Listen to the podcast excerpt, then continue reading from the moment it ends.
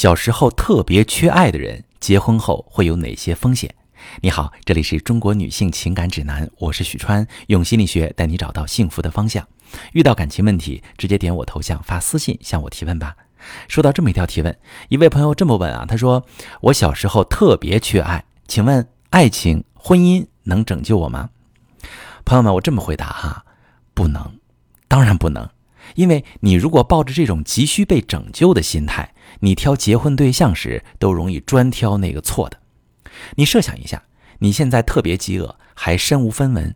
如果这个时候有人给你一块面包，你会检查一下面包的生产日期吗？你会怀疑这面包是不是被动手脚吗？你不会，你只会迫不及待地大口吃掉这块救命的面包，并且觉得这个给你面包的人真是个好人。但如果你不饿，手里还有足够的钱去买你想吃的东西，有人请你吃饭，那他挑的馆子如果不是合你口味，你都不乐意去，也不会因为这个人请你吃了一顿饭就觉得他有多好。这是一个心理学现象。童年不幸福的人缺爱，急于通过婚姻得到拯救，就好比饥饿的人缺食物，这种缺乏会让人更加盲目、更加短视。在面对自己所缺乏的资源时，更容易做出不理性的选择。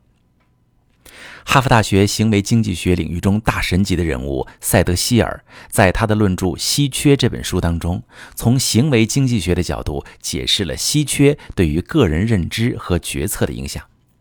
塞德希尔给出的观点是，稀缺会改变人的思维模式。当我们经历任何一种形式的稀缺时，都会对稀缺的事物全神贯注。我们的思想会自动而强有力地转向没有得到满足的需要。就拿上面那个例子来说，你很饿，你缺食物，你的注意力就会集中在获取食物上，你的思维会聚焦在把食物塞进肚子这件事儿上，而不会全面考虑问题：食物合不合口味，有没有毒，是不是有坏人给你下的诱饵，你全都考虑不到了。对于童年不幸福的人来说，他对被爱、对幸福的渴望极其专注，这种专注让他不能把精力投入到其他可能更重要的事情上面，比如努力提升自己的价值，为自己争取到更多优质伴侣的选择权；比如提升自我关照的能力，对自己的情绪有更高的觉察性，能够自我安抚，不用在精神上完全依赖别人。比如提升自尊水平，不轻易被廉价的付出感动，有识别火坑的能力等等，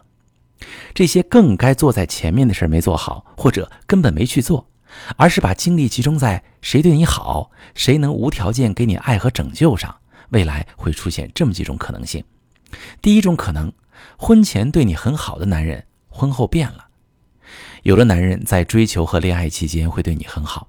你以为他对你好是爱你。但其实他对爱没有太多的需求，他的核心需求是娶到老婆，他重视的是老婆这个功能的角色价值，比如生养孩子、伺候丈夫、赡养公婆。这类男人不会挑很难追的女人，也不会挑自身价值高的女人，因为和这类女人在一起付出的精力和经济成本太大，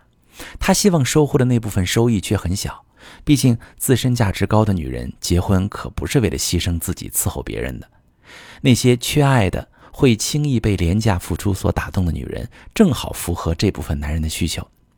只要在恋爱期间多付出一些陪伴和关注，就能把她娶回家。